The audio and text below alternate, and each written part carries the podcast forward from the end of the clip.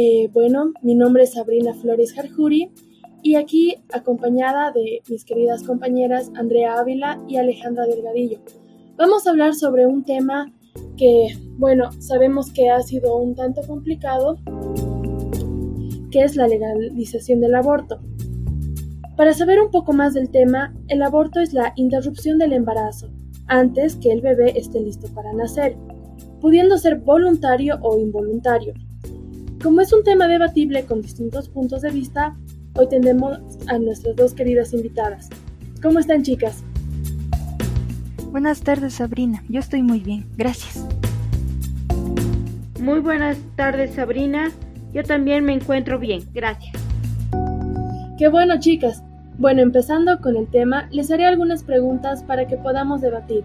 Ale, empezando contigo, ¿estás a favor o en contra del aborto?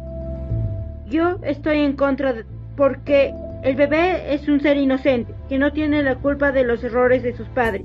Además, todos tenemos derecho a la vida y no podemos saber si esa vida podría haber cambiado el mundo. Yo estoy a favor porque el aborto es necesario para tratar casos como violaciones o embarazos no deseados. Continuar con estos no solo arruinaría una vida, la de la madre, sino también es muy probable que el niño que nazca no reciba los cuidados necesarios.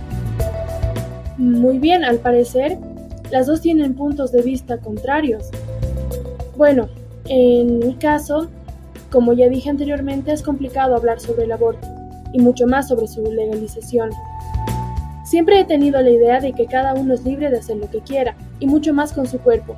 No obstante, es importante diferenciar entre la libertad y el libertinaje. Al decir esto quiero dejar algo en claro. Yo no estoy a favor del aborto, yo no lo haría, pero tampoco pienso imponer mi opinión a otras mujeres. Son válidas las circunstancias de cada mujer y se tienen que respetar las decisiones de los demás. ¿Qué argumentos tienen para defender su posición? Yo propongo que el aborto no debe ser una salida para las madres que no deseen tener a sus bebés, en ninguna circunstancia, debido a que existe la adopción para que estos niños no deseados puedan tener una familia amorosa.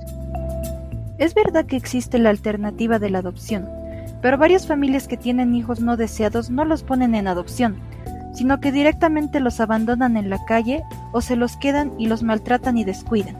También está el hecho de que las mujeres que se embarazan muy jóvenes y deciden tener el bebé sufren por la presión de la obligación y la pena por pensar que echaron sus sueños y planes a la basura. En este primer punto tienes razón, porque todos los niños tienen derecho a la salud, la educación y al amor. Sin embargo, las familias que no lograron tener hijos biológicos pueden y quieren adoptar a estos niños para darles los derechos que se merecen. En el segundo punto, debemos reconocer que hay madres jóvenes que dejan sus sueños atrás para dedicarse a sus niños. Eso es cierto. Aunque no sean la mayoría, hay madres que sí son capaces de dejar sus sueños por los niños.